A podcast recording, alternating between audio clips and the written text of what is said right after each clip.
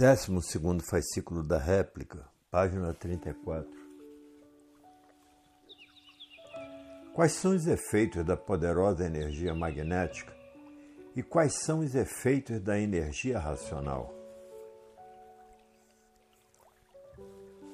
A prepotente matéria querendo dominar o mundo com a sua prepotência de nada ser. O nada querendo ser tudo sem ser porque tudo começa do nada e acaba em nada. Então é um tudo sem ser, porque é um tudo que acaba em nada, mas a prepotente matéria com as suas aparências parecia ser o que não era e o que nunca foi.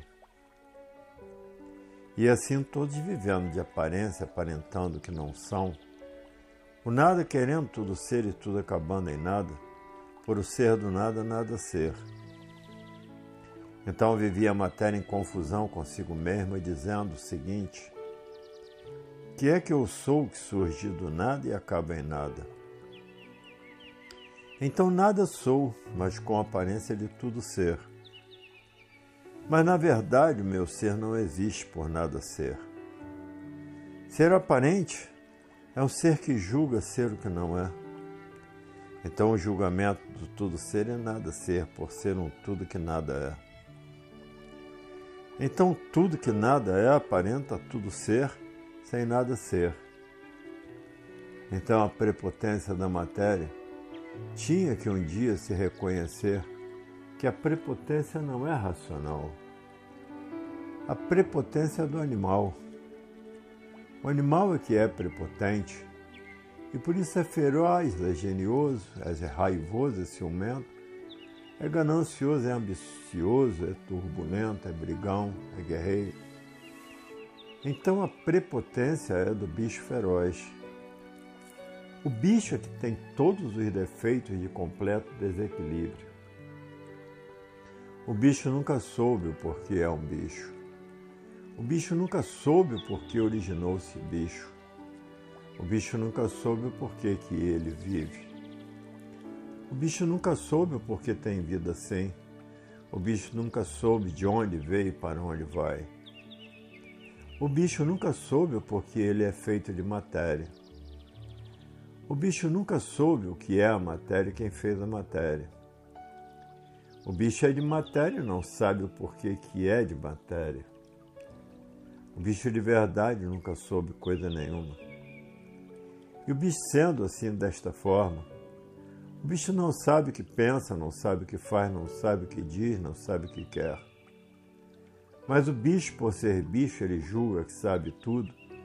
E no ver das coisas como aí está, é que o bicho vê que do nada surgiu sem saber porquê e que nada sabe dizer por ser um bicho, e o bicho, por ser bicho, não sabe viver. O bicho é como estão vendo, não tem equilíbrio e por não ter equilíbrio não tem sossego. O bicho longe de ser racional por ser bicho. O bicho só será racional quando viver como racional. Como racional equilibrado e como bicho completamente desequilibrado. A vida do racional é uma e a vida do bicho é outra. E assim o bicho sempre foi prepotente, porque o bicho não se conhece, por isso julga ser aquilo que ele não é, porque matéria nada é. Por nada ser é que tudo se acaba. Então tudo que se acaba, nada é. Mas o bicho, por ser bicho, sempre julgou que a aparência fosse verdade. E aparências não são verdades, e por isso, por tudo ser aparência, é que o bicho no mundo pena que faz pena, sofre, quanto mais sofre, mais tem que sofrer. Por ser bicho, não sabe viver. E para ser racional? É preciso que o bicho conheça o que é ser bicho e o que é ser racional. Ser racional é um nível muito elevado, ser bicho é ser nada ou nada ser. E assim o bicho, com a sua prepotência de julgar ser todo-poderoso aparentemente, é que o sofrimento monstruosamente se multiplica de uma forma tal para provar o bicho que a prepotência da matéria é uma prepotência do mal, E por ser uma prepotência do mal é que o mal por si mesmo se destrói. Então a prepotência do bicho é a prepotência magnética, porque o bicho é ligado ao magnético, é ligado ao magnetismo e o magnético por si mesmo se destrói por tudo ser magnético. O magnético não tem estabilidade por ser magnético e por ser magnético é passageiro. E por ser passageiro é que vai ao extermínio. É um passageiro que pensa que é aquilo que não é. Então, o bicho, pela grande lapidação que já vem passando, que está passando, é para provar o bicho que o bicho, com sua prepotência, só tem desenvolvido e progredido a destruição de si mesmo, de forma que a prepotência do bicho já foi muito mais, pior. O bicho já foi tão prepotente que possuíam vestes de ouro e brilhantes e diamantes, coroas de ouro, camas de ouro, móveis e utensílios de ouro, joias, toneladas de joias, e assim o bicho já foi mais prepotente do que era. Carruagens de ouro, pratos, talheres de ouro, para ver que o bicho já foi mais prepotente do que é. Hoje o bicho é vaidoso, mas não é tanto, é prepotente, mas não é tanto à vista do que já foram. Então existem as leis que diziam: palavra de rei não volta atrás, ou certo ou errado, não volta atrás. O bicho era muito prepotente. Hoje é, mas não é tanto, e amanhã será muito menos prepotente, porque o que é de matéria vai se destruindo. Então o restinho da prepotência que ainda existe com o tempo se acaba porque o mal com o tempo vai se destruindo, como já foram muito piores. Já foram tão prepotentes como as histórias contam o passado de Nero e outros piores do que Nero. Para ver como a prepotência vem sendo destruída. O resto que falta também, por si mesmo, vai se destruindo. Porque o bicho vai tomando forma racional. E no ir tomando forma racional, a prepotência material deixa de existir, porque a prepotência do bicho é o desequilíbrio e o racional é o equilíbrio. Então já se passaram épocas medonhas, fases medonhas de prepotências, séculos medonhos de prepotências, tudo se acabou em nada, porque na matéria tudo é assim, tudo muda. Hoje é uma coisa, amanhã é outra, e depois outra, e assim sucessivamente. Hoje é uma época, é um modo, depois outra, outro modo e depois outra, e assim sucessivamente se lapidando para melhor. Então a prepotência da matéria caminha do seu extermínio. Porque a matéria é um mal e o mal não tem equilíbrio. E por isso vive sempre em modificações, vive sempre em transformações. O mal vive desequilibrado e, por viver desequilibrado, tem pouca duração. Então, a prepotência sempre é em supremacia, por a fase ser uma fase de animal, mas de origem racional. Depois que o animal se ligar à sua origem, perde a parte animal, então fica sendo aparelho racional por estar ligado à sua origem irracional. A parte animal é a parte do mal e a parte racional é a parte do bem. A parte animal é a parte do desequilíbrio, é a parte magnética e a parte racional é a parte do equilíbrio. Então, quando desligar a parte animal, prevalece somente a parte racional. E prevalecendo a parte racional, o progresso é racional e enquanto prevalecer a parte animal, progresso é animal. E o progresso animal é o progresso do mal. O progresso do mal é o progresso da destruição de si mesmo. Porque o mal por si mesmo se destrói, porque o mal é prepotente por estar em desequilíbrio. O mal é um ser desequilibrado e por isso é mal e racional, um ser equilibrado. A parte animal é a parte da matéria e a parte racional é a parte do mundo racional. Para ver como tudo, desde essas épocas das prepotências horrorosas, como veem, tudo melhorando, tudo sendo mais simplificado, tudo sendo mais unido. Porque dantes a prepotência era demais, onde prevalecia o sangue azul.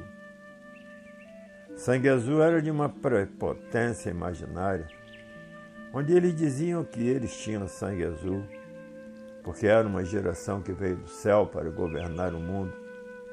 E por isso o sangue era azul, como o azul do céu, como o azul do firmamento. Então, com essas cantigas e outras mais, era de uma suma prepotência.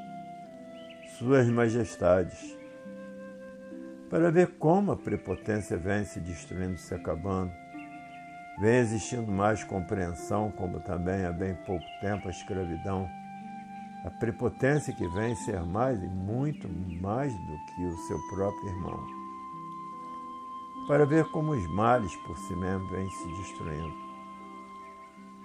E tudo chegará em seu lugar certo que aí está, a fase racional para o acerto de tudo, a fase da concórdia universal,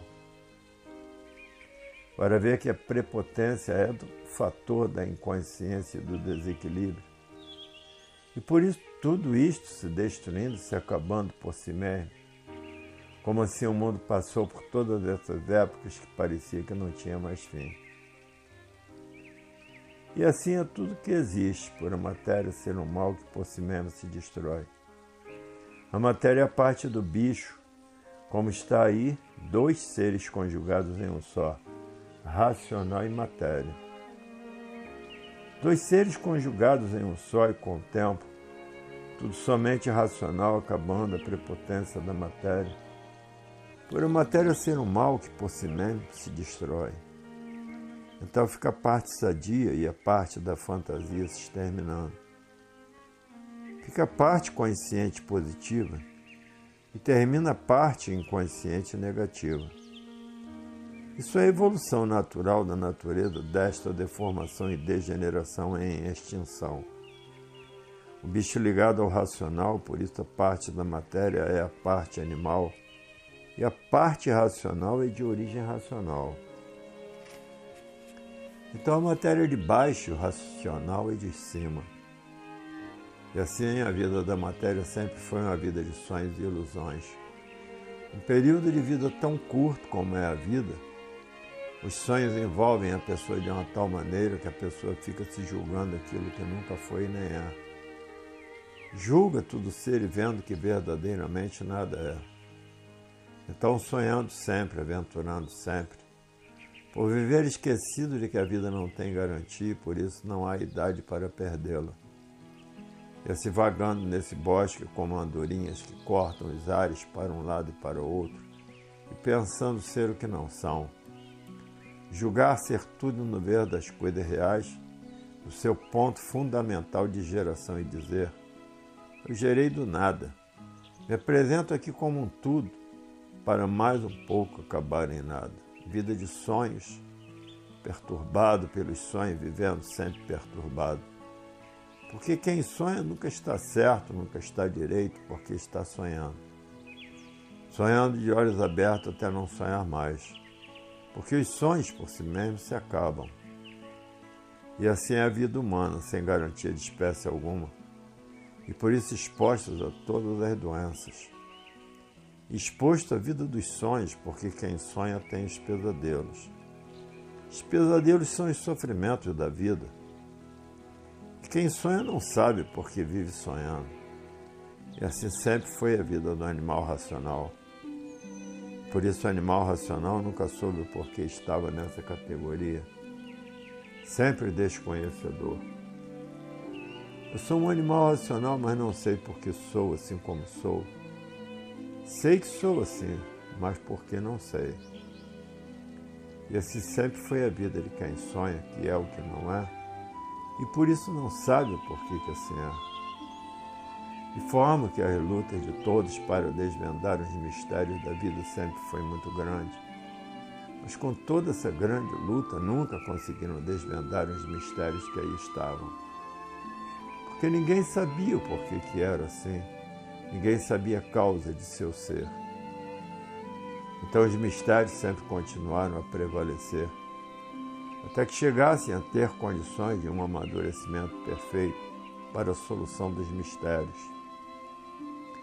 E assim sempre foi a vida de quem vive, mas não sabe por que vive. Vive porque tem vida, mas desconhece a causa da origem da vida. Pois todos cientes da causa da origem da vida, porque não há efeito sem causa.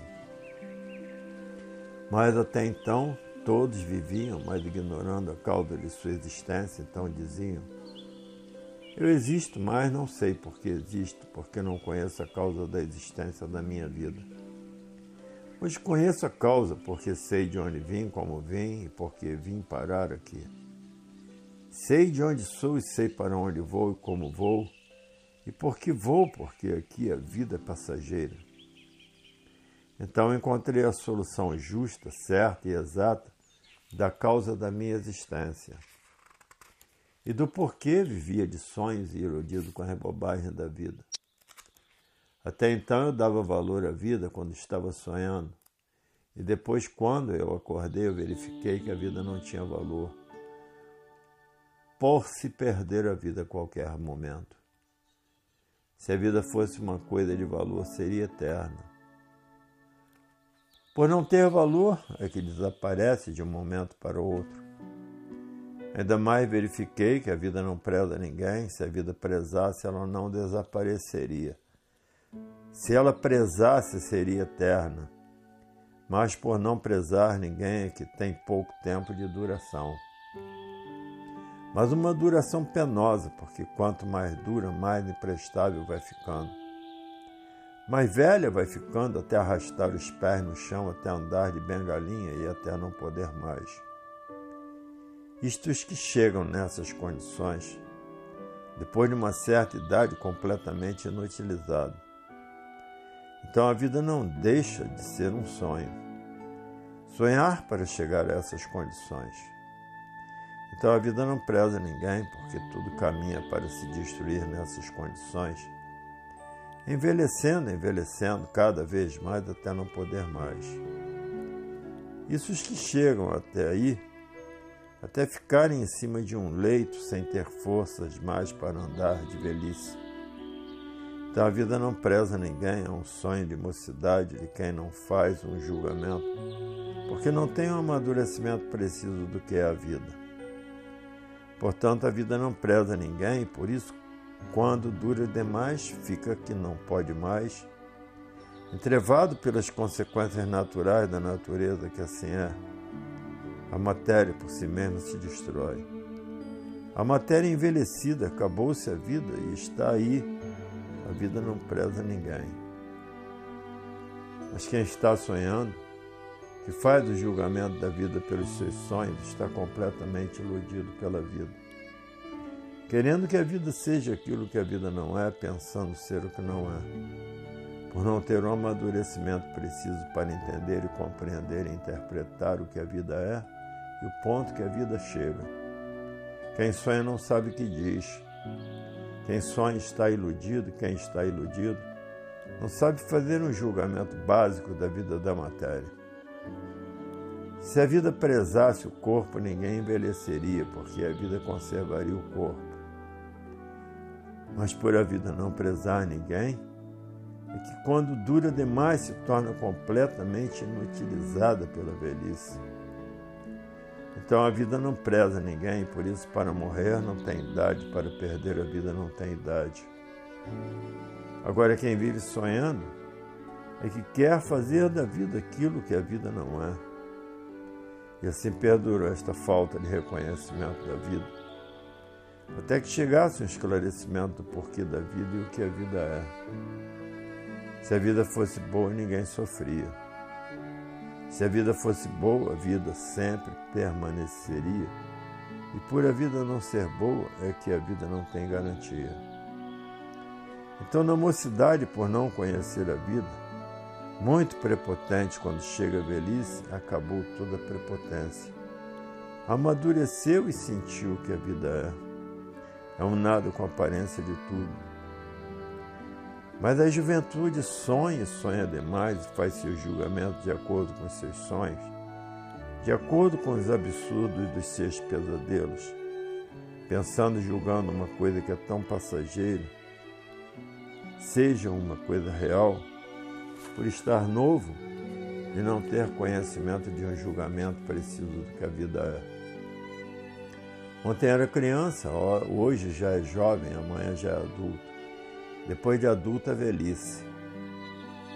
Então, como uma criança tem um pensamento, como um jovem tem outro pensamento, como adulto outro pensamento, na velhice outro pensamento. Cada idade, de acordo com a idade, é um julgamento do que é a vida. O jovem tem uma concepção diferente da vida do que o adulto. O adulto já tem outra, e a velhice já tem outra, e a criança já tem outra. Então, de acordo com as idades e de acordo com a imaginação das imagens da vida, dos sonhos da vida, das ilusões da vida e dos pesadelos da vida. Um ancião completamente desiludido da vida, um velho completamente desiludido da vida um adulto iludido com a vida, um moço mais iludido ainda, e uma criança muito mais iludida ainda. De acordo com as idades, os pontos de sentir a vida, de imaginar o que a vida seja, cada um com seus pontos de vista diferentes de acordo com as suas idades. E assim, se a vida fosse da maneira que muitos sonham e pensam que é, a vida seria um mar de rosas então findou-se a vida, findaram-se os sonhos, findaram-se as ilusões. Se todos soubessem perfeitamente o que a vida é, não haviam crimes de espécie alguma. Porque quem conhece o que a vida é sabe perfeitamente como deve de viver, sabe viver, porque sabe e conhece o que a vida é. Quem sabe viver, vive sem incomodar ninguém, e quem não sabe viver, incomoda todos. Quem sabe viver não incomoda ninguém, quem não sabe viver incomoda todos. Quem sabe viver não prejudica ninguém, e quem não sabe viver se prejudica e prejudica aos demais. Então, se todos soubessem viver, não havia crime de espécie alguma. E assim têm sido os males da vida por não conhecerem o porquê da vida e o que a vida é. A vida é boa para os que sabem o porquê da vida, e quem sabe o porquê da vida sabe viver. E ruim para quem não sabe o porquê da vida. E quem não sabe o porquê da vida interpreta a vida diferente do que a vida é. Interpretando diferente, sofre e faz muitas vezes os demais sofrerem. A vida é boa para os que sabem viver e ruim para os que não sabem viver. Quem não sabe viver, vive contra si mesmo e contra os demais. E quem sabe viver não é contra ninguém. Quem não sabe viver é contra todos e contra tudo. E assim são os pontos de vista reais do que a vida é. Quem não sabe viver dura pouco, porque o mal por si mesmo se destrói, e quem sabe viver dura muito porque é em favor de todos e a favor de tudo, não é contra ninguém. Mas para chegar ao conhecimento real do que a vida é, é preciso aprender, é preciso ser esclarecido. É preciso conhecer o ponto principal da vida, que é a linha racional consciente positiva. E a linha do animal racional é nesse desequilíbrio infernal e assim estão aí os pontos básicos do verdadeiro equilíbrio dos que não sabem o que a vida é, dos que desconhecem o porquê da vida ser assim.